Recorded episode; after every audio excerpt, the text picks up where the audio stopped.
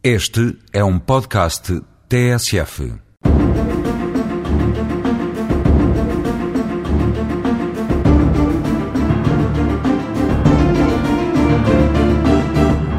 Vamos hoje começar a falar de direitos e deveres dos juízes dos tribunais judiciais. Os juízes, como salvaguarda do princípio da independência, desempenham a função jurisdicional em termos vitalícios e são inamovíveis, ou seja, não podem ser transferidos, suspensos, aposentados ou demitidos, a não ser nos casos previstos na lei. O princípio da independência também obriga ao exercício exclusivo da função jurisdicional, estando vedada ao juiz o desempenho de qualquer outra função pública ou privada, a não ser funções diretivas nas organizações sindicais da magistratura judicial ou funções docentes ou de investigação científica de natureza jurídica e mesmo aqui em situações que não são remunerados.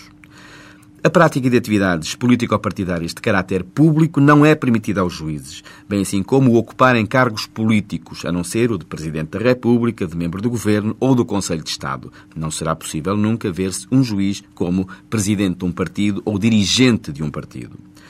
Os juízes estão obrigados a um traje profissional, a beca, diferente dos advogados, a toga e não podem ausentar-se, em regra, da área da comarca onde estão colocados durante os dias úteis de serviço.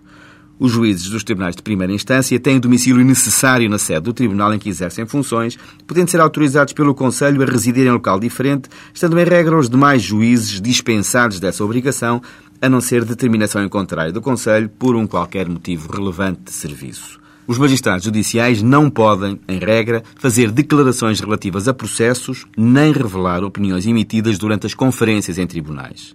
Em próxima crónica falaremos dos direitos dos juízes.